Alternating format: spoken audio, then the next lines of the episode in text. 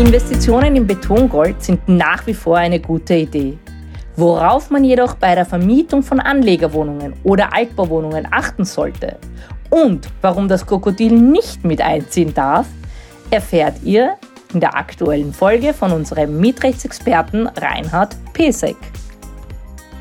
Herzlich willkommen wieder beim Immo Talk. Ich freue mich äh, heute wieder mal nach langer Zeit unseren Bestandrechtexperten Reinhard Pesek bei uns begrüßen zu dürfen. Hallo lieber Reinhard, freue mich, dass du wieder mal bei uns vorbeischaust. Danke für die Einladung, dass ich hier wieder in der ehrenvollen FSM-Studio sitzen darf und mit euch den neuen Podcast aufzunehmen. Freue mich auch, Benny, dass du wieder dabei Hallo bist. Hallo Nassim. eine Freude, mit dir äh, Folgen aufzunehmen. Mit dir auch, Nassim. Danke. Reinhard, heute wollen wir mit dir über das Thema Vermietung sprechen. Vermietung, um jetzt ein bisschen konkreter zu werden. Äh, man hat die letzten Monate sich gedacht, äh, durch die schweren Situation Corona könnte das auch Einfluss auf den Immobilienmarkt nehmen. Dem ist aber nicht so. Anlegerwohnungen und generell der Immobilienmarkt ist eigentlich fast angetrieben und nicht auf Hold gesetzt. Und da wollen wir mit dir einfach äh, ein paar Themen besprechen, nämlich äh, mit dem Fokus auf Vermietungen, von Wohnungen. Ja, Corona vielleicht auch deswegen ähm, kein Problem gewesen, weil ähm, über die Zentralbanken so viel Geld in die Märkte gepumpt worden ist, dass die Leute auch weiterhin in Betongold investieren und sich denken, lieber eine niedrige Rendite als gar keine. Äh, und insofern haben uns die letzten Monate gelehrt, dass das Thema auch weiterhin hochbrisant ist. Ähm, und deswegen ist der Reinhard schon ganz nervös, heute in diesem Podcast sein Wissen zum Besten zu geben. Ja, Reinhard, lass uns vielleicht einmal starten mit einem ganz einfachen Thema. Äh, ich habe von meiner Tante eine Wohnung geerbt, wie das ähm, bei dem einen oder anderen der Fall ist, vielleicht auch von jemandem anderen oder ich habe sie erworben, eine Altbauwohnung und möchte sie nicht selbst bewohnen, sondern gewinnbringend vermieten. Worauf sollte ich hier deiner Meinung nach prinzipiell achten? Das Stichwort gewinnbringend, das ist so die Frage, geht das überhaupt im Altbau? Es ist natürlich davon abhängig, zu welchen Konditionen man die Wohnung gekauft hat oder vielleicht ist man in der glücklichen Lage, man musste gar nichts zahlen, weil man sie geerbt hat, dann ist man eher bei der lukrativen Vermietung, als wenn man die Wohnung teuer angekauft hat und nun vermieten möchte. Denn worauf ist zu achten? Altbauwohnung. Richtwert, Reinhard. Ich nehme es dir vorweg. Richtig, du hast das, jetzt können wir schon nach Hause gehen. Jetzt ist die Spannung weg. ähm, ja, Altbauwohnung, Richtwert. Also Altbauwohnungen unterliegen dem Mietrechtsgesetz zur Gänze. Das heißt, wir haben den Kündigungsschutz in seiner also den mietrechtlichen Schutz in seiner stärksten Ausprägung und haben nicht nur einen Kündigungsschutz für den Mieter, sondern auch eine Preisobergrenze, Mietzinsobergrenze auch genannt. Und die kommt beim Altbau zur Anwendung. Bei den Wohnungen, die im Altbau liegen, spricht man vom Richtwert. Es gibt auch Fälle, bei denen man mehr als den gesetzlich vorgegebenen Richtwert verlangen kann. Das ist dann der angemessene Mietzins. Das sind dann unter Anführungszeichen Luxuswohnungen. Wenn die Wohnung über 130 Quadratmeter ist, dann gilt auch noch immer eine Mietzinsobergrenze. Die ist aber höher als der bloße Richtwert. Das heißt, wir haben im Altbau, so viel sei jetzt also zusammengefasst, kann man da schon festhalten, Mietzinsobergrenzen, die eben den Vorhaben, dem Vorhaben einer gewinnbringenden Vermietung durchaus erheblich im Wege stehen könnten. Denn da gilt nämlich der Grundsatz, auch wenn der Mieter noch bei Vertragsabschluss so beteuert, ja, ich bin ganz brav und zahle dir die 15 Euro am Quadratmeter, hindert ihm das nicht daran, einen Tag später zur Schlichtungsstelle zu rennen und dort einen Antrag einzubringen und den Mietzins überprüfen zu lassen. Im Übrigen eine spannende Sache, weil im Gegensatz zu einem Gang zu Gericht, der immer mit Pauschalgebühren verbunden ist, ist der Gang zur Schlichtungsstelle bekanntlich gratis, was natürlich Richtig. für den Mieter eine ja, ganz angenehme Sache ist. Für den Vermieter natürlich eine sehr unangenehme Sache, weil er permanent damit konfrontiert ist, ohne jegliches finanzielles Zutun vor die Schlichtungsstelle gezerrt zu werden und äh, dann dort sich rechtfertigen zu müssen. Was man auch sagen muss bei dem Richtwert, glaube ich, selbst wir, äh, die wir mit diesem Thema permanent zu tun haben, tun uns ausgesprochen schwer, um nicht zu sagen, es ist eigentlich fast unmöglich, ähm, den Richtwert korrekt zu bestimmen, weil die Zu- und Abschläge nicht nur in der äh, Anzahl der verschiedenen Optionen dazu und Abschläge, sondern vor allem auch in der Bewertung, ob dieser Zu- oder Abschlag anzunehmen ist, so unklar äh, teilweise ist, dass es eigentlich fast nicht möglich ist, den Mietzins wirklich korrekt zu berechnen. Noch dazu kommt es dann natürlich darauf an, welcher Richter sitzt bei der Schlichtungsstelle, beziehungsweise welcher echte Richter, zivilgerichtliche Richter, der dann das Schlichtungsstellenerkenntnis überprüft, wenn ich das dorthin abgezogen habe, hat dann damit zu tun. Lange Rede, kurzer Sinn, Vermietung innerhalb des Richtwerts, äh, ein Husarenstück und noch dazu ein Glücksspiel. Richtig. Und eben, du hast es angesprochen, die Zu- und Abschläge, die ähm, intransparent sind, weil es eben da keinen Katalog gibt im Gesetz. Das ist natürlich ein lukrativer Geschäftszweig für die Immobiliensachverständigen, die dann von Schlichtungsstelle noch nicht, aber von Gerichtern beauftragt werden, um den gesetzlich zulässigen Richtwert ermitteln, äh, zu ermitteln. Das ist dann eben immer eine Sachverständigenfrage. Und darum ist, wenn wir hier in der Beratung eine Privatperson haben, die ihre Wohnung vermieten möchte und die an sich einfache Frage stellt, ja, wie viel kann ich als Miete verlangen, dann muss man sagen, wir können das nur ungefähr schätzen, weil was dann im Endergebnis rausschaut, das sieht man auch schön bei den Gerichtsentscheidungen, die über drei Instanzen gehen, dass es da teilweise Unterschiede gibt, dann auch von 30, 40 Prozent von einer Instanz zur anderen. Also auch die, Richt, die Gerichte selbst, weil es eben so intransparent ist, können nicht wirklich dann ähm, klare Linien fahren und umso weniger ähm, natürlich dann auch bei der Beratung kann man dann eine verbindliche Auskunft darüber geben, was eben wirklich vereinbart werden kann. Aber genau das führt eben dazu, dass ich im, im schlimmsten Fall, wenn ich eben zu viel verlange, auf einen niedrigen Mietzins runterfalle, wenn der Mieter von seinem Recht, das hat er ja Gebrauch macht, den Mietzins überprüfen zu lassen, dass die meisten Vermieter auf Nummer sicher gehen wollen und eben die Wohnung dann nicht unbefristet vermieten wollen, die Altbauwohnung, sondern bloß befristet. Das wird dann eben auch rechtspolitisch dann wieder kritisiert, wenn man sagt, ja, acht von zehn Verträgen sind befristet, die neu abgeschlossen werden, aber das ist eben, äh, das ist eben der Zusammenhang mit der Mietzinsregulierung ähm, herzustellen, weil wenn ich einen unbefristeten Vertrag abschließe und ich habe dann unter Anführungszeichen das Pech, dass der Mieter dann zur Schlichtungsstelle geht und den Mietzins herabsetzen lässt, dann hat der ein unbefristetes kündigungsgeschütztes Mietverhältnis. Das heißt, ich kann den Mieter, wenn der immer brav seine dann geminderte Miete zahlt, äh, nicht loswerden. Und das möchten viele die eine private Wohnung vermieten, nicht und schließen deshalb nur befristete Verträge ab um dann den Mieter, falls er wirklich dann zur Schlichtungsstelle gehen sollte, vielleicht dann ähm, nicht mehr dann einen neuen Vertrag anzubieten, wobei das aus Vermietersicht auch nicht das letzte Allheilmittel ist, weil wenn ich den wieder einen befristeten Vertrag unmittelbar dran schließe, dann kann er auch für den ersten Vertrag, der dann schon ausgelaufen ist, noch immer zur Schlichtungsstelle gehen und ihn gemeinsam mit dem aktuellen befristeten Vertrag bekämpfen. Nur ein kleines Add-on hier noch, äh, nicht zu vergessen, wenn ich einen befristeten Mietvertrag überhaupt abschließe, dann muss ich 25% Abschlag in Kauf nehmen als Vermieter. Der ist gesetzlich so vorgesehen. Der zumindest ist unstrittig. Richtig, der ist unstrittig. Äh, und äh, wird oft natürlich nicht gemacht und ist auch ein Thema, das bei der Schlichtungsstelle dann äh, sehr oft herausverhandelt genau, wird. Genau, also das muss man sagen, das ist eindeutig und wird aus Vermieter-Sicht manchmal gerne oder unbewusst übersehen, aber Befristungsabschlag gibt es natürlich. Und eben bei der Befristung, da muss man eben auch aufpassen, bei der ähm, Vermietung im Altbau, aber das gilt auch im Neubau, die muss mindestens drei Jahre betragen. Und das wird eben auch gerne, oder auch da ist wieder das österreichische Mietrecht, das für Laien dann ähm, teilweise nicht nachvollziehbare Regelungen beinhaltet. Auch für, auch für Profis nicht nachvollziehbare richtig, Regelungen. Richtig, richtig. Ja, aber auch, auch wenn, wenn äh, Vermieter und Mieter übereinkommen, sie wollen die Wohnung auf zwei Jahre ähm, befristet äh, vermieten, weil ähm, einer jetzt sagt, ich brauche das eh nur zwei Jahre und der Vermieter, ja, ich möchte es dir auch nur zwei Jahre geben, beide sind sich einig, dann ist das unzulässig, weil das Gesetz zwingend sagt, du musst das mindestens auf drei Jahre machen und da liegen ihm dann die Tücken. Wir haben ihm da selbst eben einen, einen äh, Fall gehabt in der Kanzlei, also den haben nicht wir betreut, aber da ist dann bei uns eben aufgepoppt, der wollte seine Wohnung im Altbau eben vermieten, an sich auf drei Jahre war ursprünglich vorgesehen. Dann hat eben sich, weil die Fertigstellung der Sanierung sich verzögert hat, ähm, bei dem Vertrag, den ähm, wir dann ursprünglich vorbereitet haben, hat dann der potenzielle Vermieter selbst dann den Beginn des Mietverhältnisses um einen Monat nach hinten verschoben. Und zum Glück ist da noch, bevor das dann aus Vermietersicht zum Glück, ist da die Bank, die das ähm, finanziert hat, diesen Ankauf, also den Mietvertrag vorgelegt hat, draufgekommen und haben den darauf hingewiesen, hallo, du hast nicht drei Jahre, sondern zwei Jahre und elf Monate Und der hat dann bei uns Rücksprache gehalten, ja stimmt das wirklich, zwei Jahre, elf Monate, das wäre unzulässig. Da muss man sagen, ja, das ist unzulässig. Der wäre dann in ein unbefristetes Mietverhältnis reingelaufen, wenn er da jetzt nicht, in dem Fall muss man sagen, äh, die Bank ihn darauf hingewiesen hätte. Also das ist wirklich ein Gebot, das darf keinesfalls unterschritten werden, die dreijährige Dauer, wenn man nicht einen unbefristeten Vertrag haben möchte. Also unsere Empfehlung, entweder man wird Sachverständiger, wenn man viel verdienen möchte in einem Schlichtungsstellenprozess, oder man wird Mieter. Beides ist super.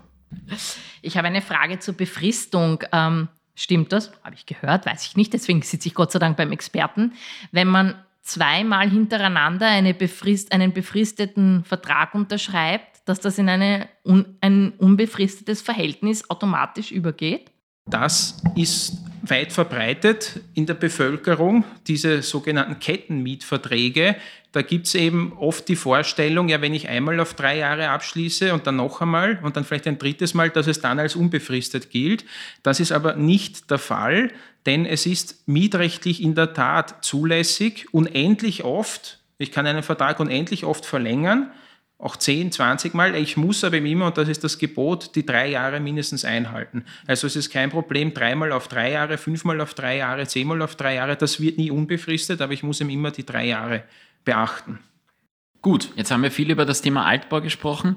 Nicht nur über das Thema Altbau, aber vor allem über das Thema Altbau. Wie ist es denn im Neubau? Was ist denn, wenn ich eine Wohnung in einem Bauträgerprojekt beispielsweise erwerbe oder mehrere Wohnungen erwerbe, die ich dann als klassischer Anleger zur äh, Pensionsvorsorge oder ähnliches verwenden möchte. Was muss ich denn hier bedenken? Was empfiehlt mir der Experte Reinhard Pesek? Auch bei der Vermietung einer Wohnung jetzt im Neubau gelegen gilt der Kündigungsschutz des Mieters. Das heißt, wenn man als Vermieter keinen unbefristeten kündigungsgeschützten Vertrag abschließen möchte, empfiehlt sich eine Befristung. Auch hier gilt, die Befristung muss mindestens drei Jahre sein. Da bestehen keine Unterschiede zum Altbau. Also Kündigungsschutz gilt und die Mindestbefristungsdauer von drei Jahren gilt ebenso.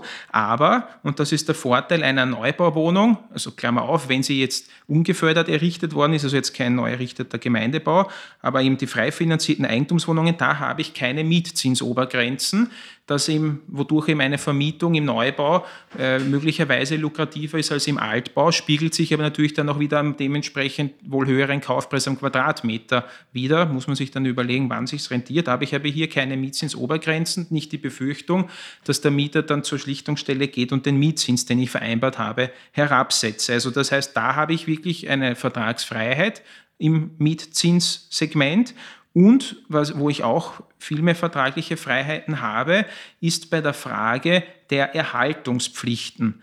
Habe ich eine Wohnung im Altbau, die ich vermieten möchte, sagt das Mietrechtsgesetz zwingend, was der Vermieter alles erhalten muss. Im Neubau gibt es zwar auch eine gesetzliche Regelung, die sagt grundsätzlich, der Vermieter muss alles erhalten im Objekt, also reparieren, wenn etwas kaputt wird.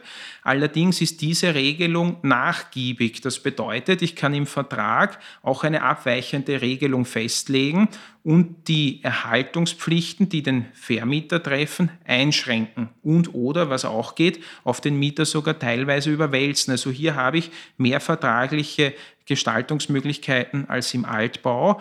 Die sind aber hier auch nicht uneingeschränkt, weil wenn man sozusagen überspannt den Bogen und den Mieter zu sehr umhängt und ihn vielleicht zur ganzen Erhaltung des Mietobjekts verpflichtet, dann kann sein, dass das Gericht zur Auffassung gelangt, dass es jetzt überschießend und nicht mehr gerechtfertigt, den Mieter, vor allem wenn ich einen ohnehin marktüblichen Mietzins einhebe, dann auch noch zur kompletten Reparatur des Objekts zu verpflichten. Sukkus des Ganzen. Ähm, Vermieter eines Neubauprojekts zu sein, ist auf jeden Fall besser als Vermieter eines Altbauprojekts zu sein. Ähm, vielleicht ein kleiner Vorgriff auf das, was noch kommt. Darum, liebe Politik, wäre es doch wunderbar, wenn man hier ähm, das MRG entsprechend anpassen würde und danach trachtet, dass Altbauten, prachtvolle Altbauten in der Wiener Innenstadt und im Umkreis erhalten bleiben können und nicht durch Schuhschachteln ersetzt werden seelenlose Schuhschachteln, äh, die dem Vermieter hier frei, freien Mietzins einräumen, unter anderem viel mehr Rechte einräumen in, der, ähm, ja, in, in den unterschiedlichen äh, Gestaltungsmöglichkeiten, die ein Mietvertrag bietet. Ja, kleiner Schwenk dorthin. Das emotionale Thema, ähm, immer wieder aufkommend. Äh, äh, ja, Reinhard, Zwei wesentliche Themen vielleicht noch, weil sie immer wieder aufkommen. Vielleicht sind sie auch gar nicht so wesentlich, aber es sind einfach ähm, Publikumsthemen. Rauchverbot und Tierhaltung. Dazu gibt es äh, ja bekanntlich auch Judikatur. Meine Frage an dich, darf ich in einer Wohnung äh, als militanter Nichtraucher dafür Sorge tragen, dass mein Nachbar, der äh, entsetzlich viele Zigarren raucht oder permanent am Balkon steht und dort raucht und das zieht alles bei mir hinein, dieses Rauchen unterbinden? Frage 1 und Frage 2, macht es einen Unterschied, ob ich einen Zwerghamster oder ein Krokodil in meiner Wohnung wohnen lassen möchte? Ja, also zur ersten Frage, also zum Thema Rauchen, da gibt es in der Tat bereits eine Entscheidung, nämlich die Frage, was muss ich als Mieter hinnehmen, wenn mein Nachbar ständig am Balkon steht und Zigarren pofelt. Da ging es um einen Fall, den der OGH zu beurteilen hatte. Das war erster Bezirk. Das war ein emeritierter, also ehemaliger Universitätsprofessor vom ähm, Juridikum. Bekannt. Ein Bekannter. Ja. Äh, der hat darunter einen Nachbar gehabt, der am Tag mehr als fünf Stunden Zigarren geraucht hat. Und dann wurde halt offenbar keine einvernehmliche Nachbarschaftslösung gefunden im Einvernehmen, sondern man hat das Gericht bemüht und dann hat eben der sich gestört rauchende Professor gegen den zigarrenrauchenden Nachbarn äh, eine Unterlassungsklage eingebracht und da hat das Gericht ausgesprochen, ja, in dem konkreten Fall ist es ortsunüblich, in einer derartigen Intensität zu rauchen. Fünf Stunden sind eindeutig zu lange. Das muss der der Gestörte nicht hinnehmen und der Raucher muss ihm schauen, das hat das Gericht dann entschieden, dass er zu gewissen Tageszeiten nicht mehr raucht, keinen Rauch produziert. Das Beziehungsweise nicht am Balkon raucht, sondern vielleicht äh, auf der Straße. richtig, genau. Um genau zu sein, es wurde ihm durch diese Entscheidung nicht verboten, in der Wohnung zu rauchen, sondern es wurde ihm verboten, den Rauch nach außen hin zu transportieren. Also wenn er sich in seiner Wohnung einbarrikadiert hätte da, oder hat, dann darf er dort weiterhin rauchen. Da muss er nur schon, dass kein Rauch rausdringt. Also da der eine Extremfall, der ist eindeutig entschieden worden, das muss nicht hingenommen werden, aber, und das ist noch ungeklärt, führt das jetzt oder berechtigt das dazu, wenn ich meine Eigentumswohnung vermiete, dass ich auch in den Mietvertrag schon ein Rauchverbot aufnehme. Ich kann ja sagen als Eigentümer, ich möchte nicht, dass meine Wohnung jetzt verraucht wird, daher mache ich ein Rauchverbot im Mietvertrag.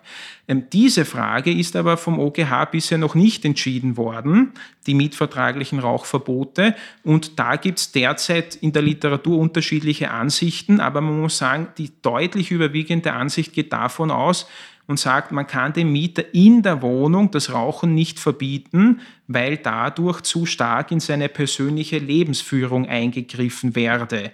Also ein mietvertragliches Rauchverbot nach der derzeitigen Meinung in der Literatur ist an sich nicht statthaft. Man wird Nachdem sehen, du selbst ja auch in der Literatur tätig bist, was ist deine Meinung dazu? Äh, ich nehme da bewusst nicht Stellung, sondern ich referiere nur die herrschende Schade. Ansicht. Jetzt hätten wir endlich einmal die ja. Möglichkeit gehabt, hier eine Meinung vom Reinhard zu hören. Keine gibt es heute. Ja. Und was ist mit meinem Krokodil? Ja, beim, beim Krokodil, die Tierhaltung. Also um dein Krokodilbeispiel aufzugreifen, äh, man muss sich zuerst die Frage stellen, was darf der Mieter machen, wenn ich nichts im Vertrag geregelt habe? Also das ist immer die Ausgangslage, um dann die Frage beantworten zu können, ist eine Regelung im Vertrag zulässig oder nicht. Wenn ich nichts im Vertrag drinnen habe, dann darf der Mieter wohnungsübliche Haustiere halten einen Hamster, einen Hund, eine Katze, nicht aber dein Krokodil, ein Schwein, einen Affen oder eine Ziege. Das sind keine wohnungsüblichen Haustiere. Das darf der Mieter also so oder so nicht. Das brauche ich nicht im Vertrag verbieten. Kein wohnungsübliches Haustier, Krokodil, darf der Mieter nicht halten. Und wenn ich jetzt dem Mieter oder welche Tiere kann ich dann im Vertrag verbieten? Also hätte ich nichts im Vertrag, wohnungsübliche Haustiere darf der Mieter halten, Hunde, Katzen, Hamster. Und wenn ich das im Vertrag verbieten möchte, da gibt es schon eine Entscheidung, die besagt, dass ein generelles Haustierhaltungsverbot, also wenn ich wirklich nur reinschreibe, dem Mieter ist das Halten von Haustieren untersagt, dass das dem Mieter zu stark benachteiligt und daher unwirksam ist, denn ein solches pauschales Verbot würde nämlich auch den von dir angesprochenen Hamster erfassen, das ist ja ein Haustier, aber bei solchen Kleintieren ist der OGH der Ansicht, gibt es kein sachliches Interesse des Vermieters, dass ich dem Mieter verbiete, den Hamster oder den Goldfisch im Aquarium zu halten. Das heißt, diese Tiere, die üblicherweise in Behältnissen gehalten werden, die darf man dem Mieter nicht verbieten. Und da ist jetzt die Frage, heißt das im Umkehrschluss, alles, was ich nicht in diesen Behältnissen halten kann, darf ich dem Mieter verbieten oder nicht? Zu dieser Frage gibt es eben da jetzt noch keine Entscheidung, aber auch da die überwiegende Ansicht sagt hier, ja, sehr wohl, da gibt es ein ausreichendes Interesse des Vermieters, dass ich die anderen Tiere wie Hunde und Katzen, die man zumindest, wenn man nicht gegen das Tierschutzgesetz verstoßen möchte, nicht in Behältnissen halten kann, dass man die verbieten kann, nach der überwiegenden Meinung in der Literatur derzeit. Gilt das auch, äh, Ergänzungsfrage für eine Vogelspinne? Die ich beispielsweise in einem, es gibt ja so Menschen, die Vogelspinnen halten. Ich ja. kann zwar nicht verstehen, warum man das tut, aber es gibt solche Leute. Ja, ähm, also so Giftspinnen, da, da gibt es auch noch keine Entscheidungen, aber da kann ich jetzt sagen, da, da beziehe ich Stellung in meiner Kommentierung und also da bin ich nicht alleine. Schau, gefährliche, gefähr, gefährliche Haustiere, wie etwa eine Vogelspinne, da wird davon ausgegangen, dass die der Mieter ohne Zustimmung des Vermieters nicht halten darf. Also das heißt, die Vogelspinne oder sonstige Giftschlangen, die kann ich zwar in einem Aquarium oder sonstigen Behältnis handeln, halten, aber von denen geht doch eine Gefahr auch für die Mitbewohner aus und dann sagt man, und der Ansicht habe ich mich angeschlossen, da bedarf es der Zustimmung des Vermieters und sogar auch die Ansicht dann nur erteilen darf, wenn die anderen Parteien im Haus auch die Zustimmung erteilt haben. Ich weiß, de facto wird das keiner machen, aber die, die Ansicht, die teile ich, dass man hier bei den gefährlichen Tieren jedenfalls die Zustimmung des Vermieters einmal braucht. Eine Würgeschlange, ist das auch ein gefährliches Tier? Würde ich schon meinen. Alles klar. Ja. Wir hätten jetzt dann bald den Zoo durch. Reinhard, jetzt im Moment äh, wäre wär ich wieder mal als Corona-Beauftragter beim Thema Corona. Air, Airbnb ähm, ist ja jetzt im Moment ein bisschen eingeschlafen, aber ein sehr, sehr großes Thema. Bei Airbnb-Wohnungen, äh, darf ich, worauf muss ich da achten? Darf ich die einfach vermieten? Muss ich die Zustimmungen der Nachbarn einholen? Weil da ist ja doch dann ein, sag ich mal, ein großes Kommen und Gehen. Ja, also es kann ja sein, dass ich jemand für zwei Nächte ein, also da, da tut sich halt viel im Haus. Richtig, Airbnb ist nach wie vor ein Thema und bei der Frage, darf ich die Wohnung zu Airbnb, also zu touristischen Zwecken vermieten, muss man unterscheiden, ist das eine Mietwohnung, also ich bin Mieter und vermiete die zu Airbnb-Zwecken weiter oder bin ich Wohnungseigentümer, der sie dann zu Airbnb-Zwecken vermietet. Zur ersten Variante, Sie sind Mieter und vermieten die Wohnung zu Airbnb-Zwecken weiter.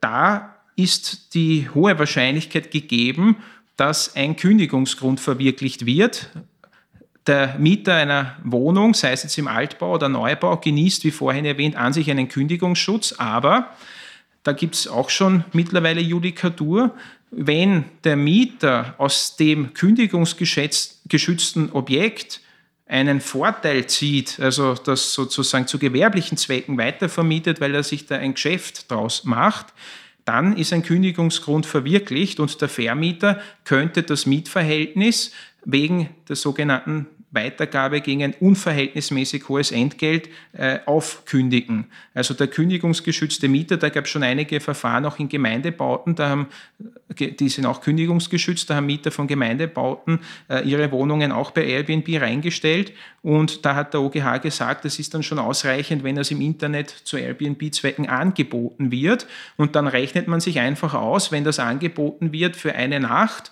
ähm, was zahlt der Mieter selbst auf, die einen, auf den einen Tag runter runtergebrochenen Miete und was lukriert er von dem Airbnb-Nutzer und das ist in der Regel mehr als das Doppelte und dann ist schon der Kündigungsgrund verwirklicht. Also bei der Kündigung äh, bei der kündigungsgeschützten Wohnung aufpassen, wenn das vermietet wird, dann kann sein, dass der Vermieter, wenn der draufkommt, das ist wieder die Frage, kommt er drauf, aber wenn er draufkommt, ähm, dann kann sein, dass die Wohnung futsch ist. Und bei Eigentumswohnungen wird der Benedikt jetzt nein, sein nein, Wissen preisgeben. Ja. Okay, na, das, das schaffe ich hoffentlich auch noch. Bei der Eigentumswohnung, das hast du auch erwähnt, ähm, es ist mit der Airbnb-Nutzung geht natürlich einher mehrere Personen, die dann das Objekt oftmals kurzfristig nur nutzen und dann einen erhöhten Verkehr sozusagen im Haus produzieren.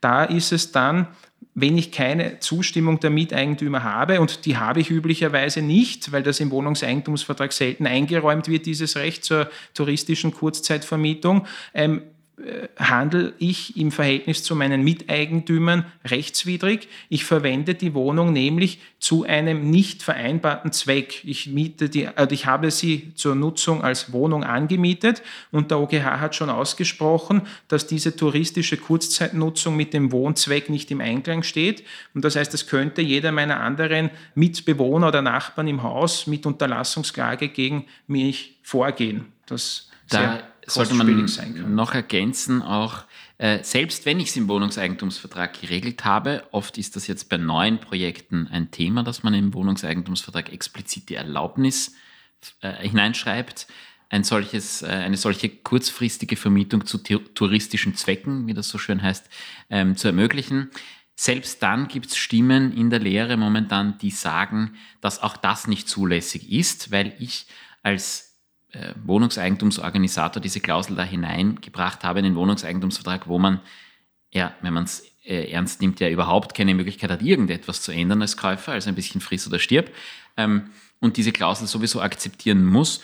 Also auch hier wird es spannend, ob das dann überhaupt ausreichend ist oder ob es nicht eines wirklich, äh, einer, einer wirklichen Vereinbarung einer Eigentümerversammlung, wo alle auch anwesend sind, also eigentlich eine völlig absurde Vorstellung, ähm, äh, bedarf. Richtig. Und was auch noch dazu kommt, sowohl ob, ob die Wohnung mir selber gehört als Eigentümer oder ich sie nur unter Anführungszeichen angemietet habe, in beiden Fällen muss ich zumindest in Wien darauf achten, dass ich nicht auch ein Problem mit der Bauordnung bekomme. Ganz denn genau. da ist seit kurzem vorgesehen, dass in den als Wohnzonen ausgewiesenen Gebieten, die großteils innerhalb des Gürtels sind, weiß nicht, ob es außerhalb auch welche gibt, Gibt's vereinzelt, auch, ja. ja ähm, ist diese touristische Kurzzeitnutzung auch im Widerspruch zu der Bauordnung stehend, was zur Folge hat, dass dann eine Verwaltungsstrafe ausgesprochen werden kann. Und auch hier muss man äh, durchaus spannende Zonensetzung im Flächenwidmungsplan beachten. Wenn man sich den Wiener Flächenwidmungsplan anschaut, ist es so, dass einzelne Häuser ähm, ausgenommen sind von der Wohnzone und andere schon drinnen sind. Also äh, lohnt sich ein Blick einmal ins Internet. Das kann sich jeder anschauen im Flächenwidmungsplan, ob man in einer solchen Wohnzone drinnen ist oder nicht. Kleiner Zusatzpunkt noch, Airbnb-Vermietung. Wir haben jetzt bis jetzt nur das Thema angesprochen, die Einzelwohnung, die ich im Eigentum habe oder Mieter davon bin. Spannend auch die Frage der gewerblichen Vermietung solcher Objekte. Da nur ein kleiner Schwenk, auch wenn das hier heute nicht Thema sein soll.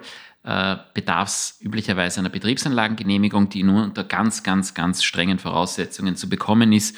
Noch dazu bedarf es äh, einer gewerbebehördlichen Genehmigung. Äh, ich betreibe ja hier dann ein Hotel, aber einer gewissen Zimmer und nicht Zimmer, sondern eigentlich Bettenanzahl, wenn man genau ist. Also all das sollte beachtet werden. Das sind nicht nur Verwaltungsstrafen, sondern ähm, teilweise auch äh, schlimmere Sachen, die einen hier treffen können. Sollte man sich also jeweils im Detail ansehen. Und auch nicht vergessen, Einkommensteuer zu zahlen. Ja, das, das ist vielleicht ein kleiner Tipp. Ja. Die, das ist ganz ein, äh, ganz ein äh, eigentümlicher Tipp, dass äh, in Österreich Steuern auch gezahlt werden. Letzter Punkt, den ich gerne mit allen bespreche, die etwas vom Bestandrecht verstehen, Reinhard, bevor ich zu meiner üblichen Kanonade gegen das MRG ansetze, äh, was, was ist denn deine Meinung, was äh, im Mietrechtsgesetz oder vielleicht nicht nur dort, aber allgemein in der bestandrechtlichen Gesetzgebung aus deiner Sicht geändert werden sollte, beziehungsweise wo Reformbedarf besteht? Ja, ähm, das ist natürlich immer eine Frage des rechtspolitischen Standpunkts, den man einnehmen möchte, ob man sagt, äh, es können mehr Mietzinsgrenzen her oder weniger oder die Mietzinsgrenzen sollen äh, höher oder niedriger angesetzt werden. Aber, Aber Reinhard, unabhängig, es gibt doch unzählige unzählige Experten, die da schon verschiedenste Modelle zur Verfügung gestellt haben. Aber unabhängig davon, welchen Standpunkt man einnehmen möchte, ist, glaube ich, wirklich unbestritten, dass das österreichische Mietrecht nicht nur für Laien, sondern du hast das eingangs auch erwähnt, sondern auch für Leute, die sich damit regelmäßig beschäftigen, enorm kompliziert ist. Diese Stichtagsregelungen, auf die die Anwendbarkeit des Mietrechtsgesetzes abstellt, ist ein Gebäude mit einer Baubewilligung von 45 oder von 53 errichtet worden, ein Zubau, neben, äh, Dachgeschossausbau 2001, 2006. Also diese Stichtagsregelungen, das ist irrsinnig mühsam um sich da. Aber, muss man sagen, vom Verfassungsgerichtshof äh, zu großen Teilen für zulässig erachtet. Aus, ob nachvollziehbar oder nicht, für mich nicht nachvollziehbar, aber ja.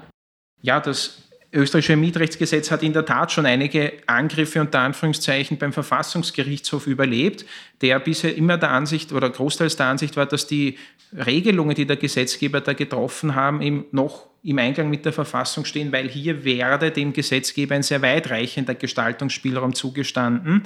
Und daher sind die meisten Regelungen eigentlich, so wie sie wir jetzt haben, schon ähm, auch die, die Frage, äh, ob der Richtwert ausreichend hoch ist oder nicht für verfassungskonform betrachtet worden.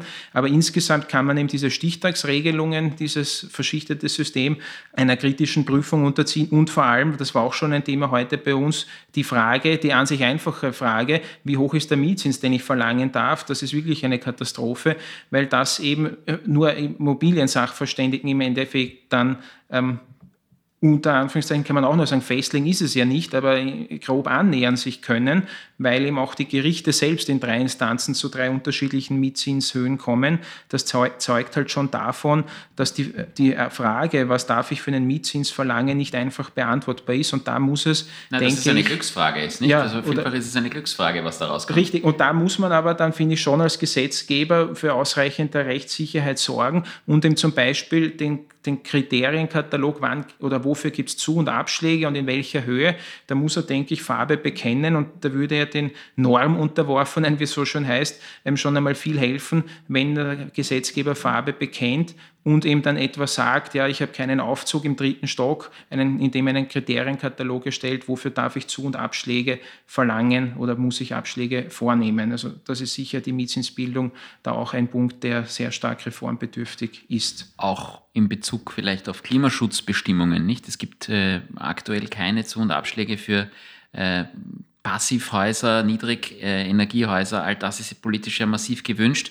Nichtsdestotrotz gelingt es, dass nicht dieses an sich sehr einfache Thema, wo eigentlich wahrscheinlich breiter Konsens bestehen würde, ins Mietrechtsgesetz oder in eine mietrechtliche Bestimmung an sich zu gießen. Richtig, genau. Und äh, man muss auch realistisch sagen, jetzt bei der neuen Regierung, äh, dass das Wohnrecht wurde schon von etlichen, in etlichen Legislaturperioden vorher ähm, als äh, Programmpunkt ins Regierungsprogramm aufgenommen, dass man ein transparentes und faireres Mietrecht macht. Das sind halt die Schlagworte. Aber äh, da ist die letzten Jahre, auch einmal 2015 wurde da schon sehr viel angekündigt, aber da hat sich eigentlich nichts Nennenswertes jetzt getan an den Reformen. Und bei der jetzigen Bundesregierung, da gibt es zwar auch eben den Schlagwort äh, im Regierungsprogramm, dass man das reformieren soll, aber es sind nicht einmal im Regierungsprogramm ausreichend konkrete Anhaltspunkte drinnen, wie das geschehen soll, sodass eben zu vermuten ist, dass auch in der derzeitigen Legislaturperiode da die schon oft angekündigte große Reform des Mietrechts wohl auch auf sich warten lassen wird. Du sagst es. Ein trauriges Schlusswort ähm, dieses Podcasts. Ich hätte auch noch viele Themen dazu zu sagen. Ich habe sie ähm, vielfach auch schon gesagt. Ich werde mich daher dieses Mal nicht wiederholen. Aber dass es Reformbedarf gibt und dass wahrscheinlich das Thema gar nicht so in eine Richtung laufen müsste, dass man nur die Vermieter oder nur die Mieter bevorzugt, sondern vielleicht durchaus in einem Interessensausgleich handeln könnte, dass das möglich ist. Davon bin ich nach wie vor felsenfest überzeugt. Es bedürfte nur eines gewissen politischen Willens, den es leider offensichtlich momentan, den es noch nie gab ähm, und den es auch momentan leider nicht gibt. Das Schlusswort hatte Benedikt Stockert mit seinem emotionalen Thema. Das Schade. Die Reform des Mietrechts. So ist es. Vielen Dank, liebe Zuhörer. Wir freuen uns auf das nächste Mal. Danke, schönen Abend. Unsere Expertinnen und Experten reden nicht nur hier im Podcast gerne, sondern auch jederzeit persönlich mit euch. Wer unseren Kanal also noch nicht abonniert hat, do it! Jedenfalls freuen wir uns, wenn ihr bei unserer nächsten Sendung wieder dabei seid. Falls ihr es bis dahin nicht erwarten könnt, besucht uns auf unserer Homepage www.fsmlaw oder kontaktiert uns direkt. Bis zum nächsten Mal, wenn es wieder heißt, Spritzer bei uns, Start Frühstück bei mir.